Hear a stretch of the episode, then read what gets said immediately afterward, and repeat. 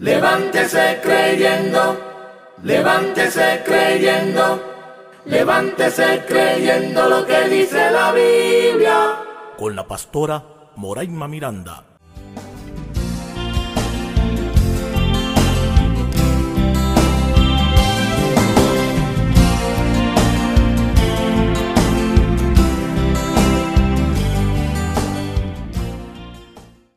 Bendiciones. Soy la pastora Moraima Miranda. Bendiciones para todos los hermanos, hermanas, amigos y amigas que me escuchan. Que el Señor les bendiga y que el Señor haga resplandecer su rostro sobre cada uno de nosotros. Oremos. Dios Todopoderoso, te damos las gracias por amarnos, por cuidarnos, protegernos y levantarnos. Gracias por ser nuestro Dios. Tú eres el único Señor que nos llena de paz y confianza en tu palabra. Lo pedimos en tu nombre, Jesucristo. Amén. Levántese creyendo. Hoy, el levántese creyendo lo que dice la Biblia, la vista en la meta. Levántese creyendo lo que dice la Biblia. Cada uno de nosotros tenemos metas, tenemos sueños, queremos conseguir cosas que hemos imaginado aún desde que somos niños. Hay metas de diferentes cosas, de diferentes tipos. Hay metas profesionales, metas espirituales, metas personales, en fin, una meta se define como el lugar o punto en el que termina una carrera. Es el fin al que se dirigen las acciones o deseos de una persona. Una meta es un resultado deseado que una persona o sistema imagina, planea y se compromete a lograrlo. Cuando decimos el término de poner la vista en la meta o la mirada en la meta, significa cuando nosotros ponemos nuestra mirada en un objetivo que queremos lograr, que tenemos en la mente y lo realizamos. Levántese creyendo. Decir que nosotros tenemos una meta profesional tiene que ver con la intelectualidad. Cuando una persona quiere alcanzar sueños de tipo profesional, pero definamos lo que significa ser intelectual. Intelectual es aquella persona que se dedica al estudio y a la reflexión crítica de la ciencia y las letras para alcanzar un estatus social. ¿Cuál es la meta del intelectual? El conocimiento y el reconocimiento. ¿Y qué significa cuando un creyente tiene la meta de alcanzar esa seguridad, ese conocimiento, pero a nivel espiritual? También el creyente quiere crecer espiritualmente hablando. Hay algunas metas que se forja el creyente a nivel espiritual. Por ejemplo, mejorar su relación con Dios. Es una meta. Orar y ayunar regularmente. Otra meta, entregarte por completo al Señor y a su obra. La siguiente, cumplir con diezmos y ofrendas. Como creyente también tienes la meta de servir al Señor con gozo. También congregarte y no fallarle al Señor. El creyente ora para tener más amor. También el creyente aspira a dejar la ira. El creyente quiere tener santidad. También el creyente quiere dejar la ansiedad. El creyente también como meta quiere tener aún más fe.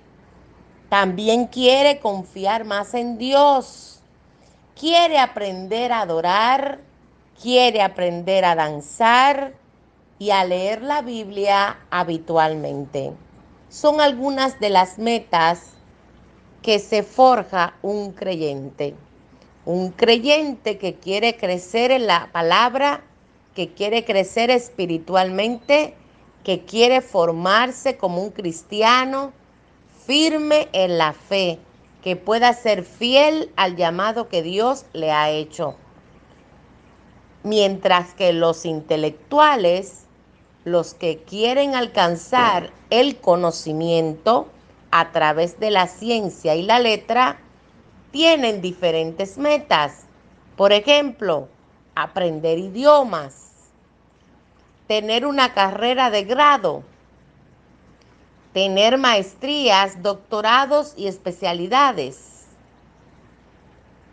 Cuando una persona quiere aprender a nivel intelectual, se forja la meta de cómo y cuándo piensa lograr ese sueño.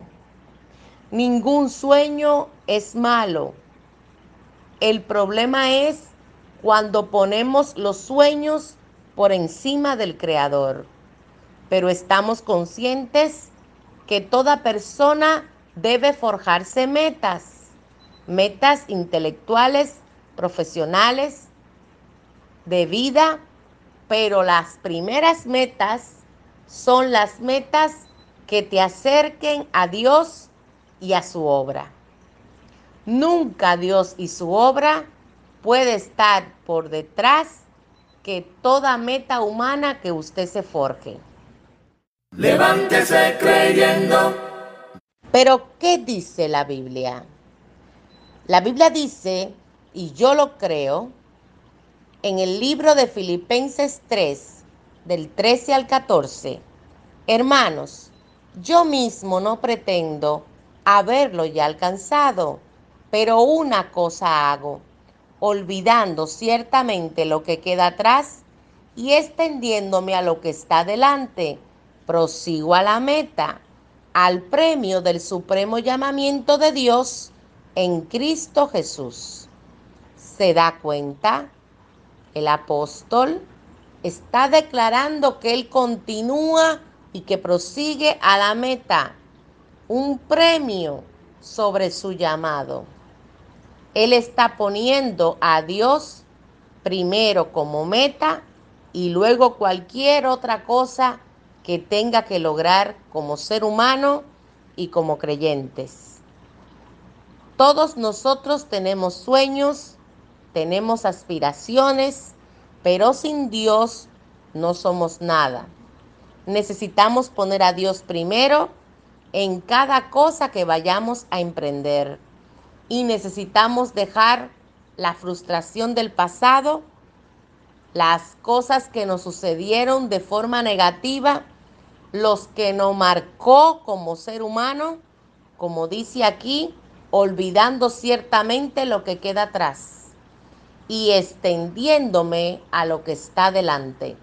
Tenemos que empezar a declarar, yo seguiré adelante con Dios delante, entendiendo que el pasado, pasado es, y que Dios tiene cosas nuevas y maravillosas a la puerta.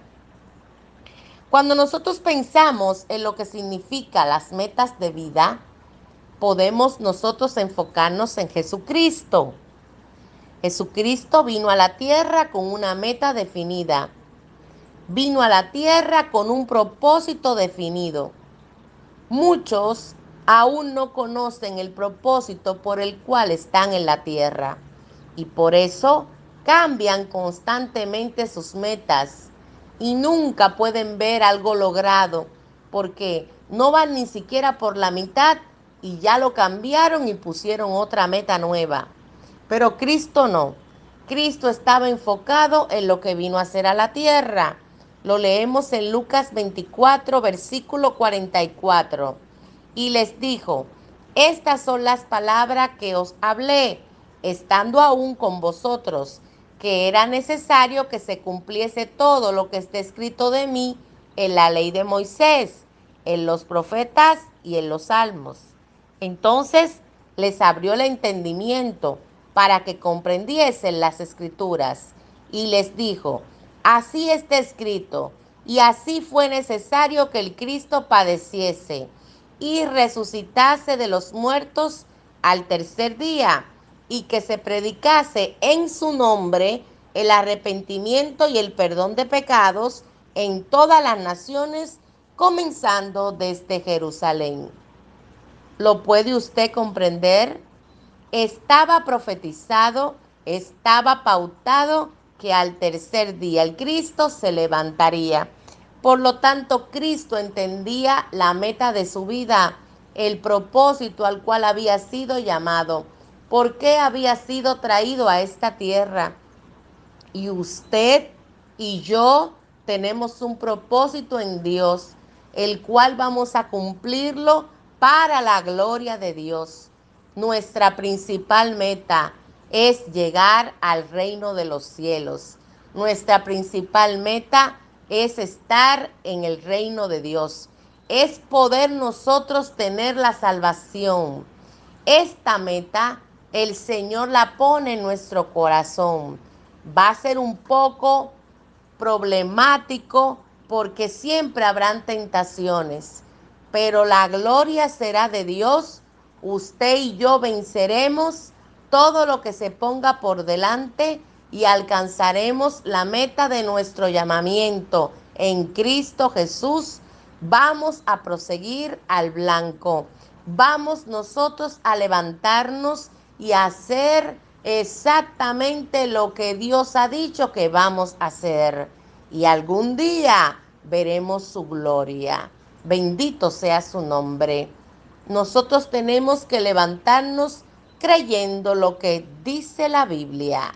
En el libro de Eclesiastés 5, versículo 5, la Biblia dice, y yo lo creo, mejor es que no prometas y no que prometas y no cumplas. Cuando usted se forma una meta, cuando usted establece que usted va a hacer algo, porque usted va a lograr algo, usted debe cumplir con lo que usted se promete, con lo que le promete a Dios, porque las metas son algo serio. Cuando hacemos un voto es algo serio. Y recuerde que lo espiritual va primero que lo terrenal. Pero ¿qué significa cuando la gente tiene una meta? ¿Qué significa eso? Lo primero es que uno debe hacerse tres preguntas. ¿Qué quiero lograr? Número uno. Número dos. ¿Para qué quiero lograrlo? Número tres. ¿Qué necesito para lograrlo? Jesucristo estaba enfocado en cada respuesta de esta pregunta. Usted también debe enfocarse. Usted lo hará entendiendo el propósito de Dios para su vida. Cuando pensamos en la meta, hay algunas cosas y estrategias que deberíamos hacer. Número uno, piensa en cuál es tu sueño. Escríbelo. Número dos, y especifica cómo deseas ver realidad ese sueño. Las metas tienen que ser palpables. Usted tiene que poder escribirla Usted cuando tiene una promesa tiene que poder escribirla, como dice Habacuc, y leerla, y leerla. Y cuando usted la lea en voz alta, usted la cree. Usted cree que es posible, porque todo es posible al que cree. Te mencioné algunas metas que son para el creyente, espirituales. Pero hay algunas metas que tienen que ver en la parte emocional de un ser humano. Por ejemplo, mejorar la puntualidad, ¿verdad? Cuando nosotros como seres humanos empezamos como persona a sanar la parte emocional Quizás usted ha sido un impuntual toda su vida y la gente lo ha herido con comentarios. En la parte emocional, usted se va a curar proponiéndose todo lo contrario a lo que le ha sucedido. Usted va a ser una persona puntual. Número dos, usted quizás ha sido herido en cuanto a su manera de proceder, a cómo usted le responde a las personas.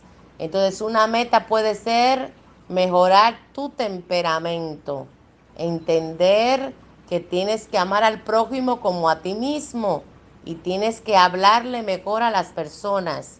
Debes proponerte esa meta. Debes empezar a cambiar algunos rasgos de tu personalidad, entendiendo que serán para bien y que están dentro de lo que a Dios le agrada.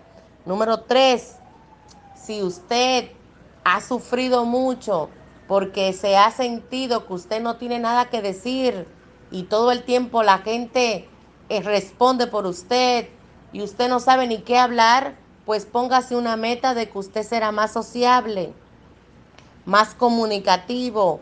Usted será una persona que podrá expresar sus ideas en libertad. Si usted ha sufrido mucho porque usted fue desorganizado, todo lo dejaba tirado y se le dijo, y eso ha marcado su vida, pues póngase la meta del orden y empiece a proponerse ser organizado. Otra meta que tiene que proponerse una persona que quiere sanar su vida emocional tiene que ver, por ejemplo, con su peso. Si usted ha sufrido mucho porque ha sido gordito o ha sido flaquito, flaquita y ha recibido palabras ofensivas con relación a cómo usted se ve, sea porque se vea un poquito gordito o porque se vea muy delgadito, pues comience a comer saludable, comience a ponerse en manos de un profesional que lo ayude a equilibrar sanamente lo que usted se alimenta, ¿verdad? Es una meta. También haga ejercicio y también procure usted sanarse por dentro, ¿verdad? Porque usted es hermoso por fuera y por dentro. Entonces necesita sanar esa parte de lo que han dicho anteriormente de usted. Sánelo con una meta de revertir todo eso.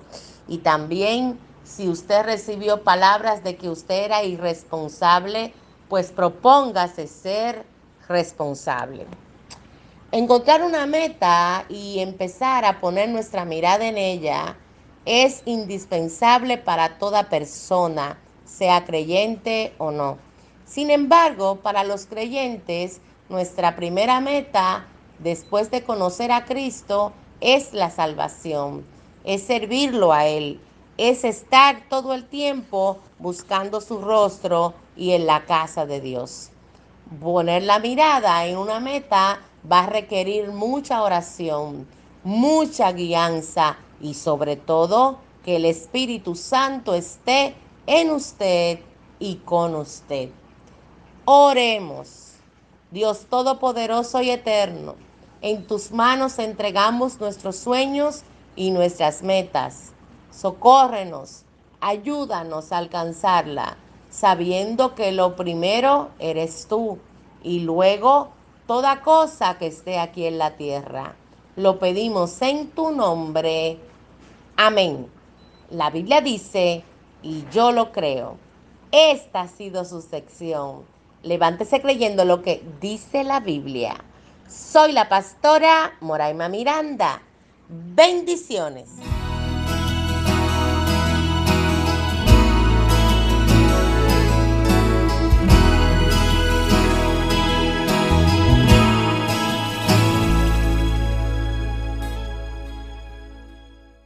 Levántese creyendo, levántese creyendo, levántese creyendo lo que dice la Biblia. Con la pastora Moraima Miranda.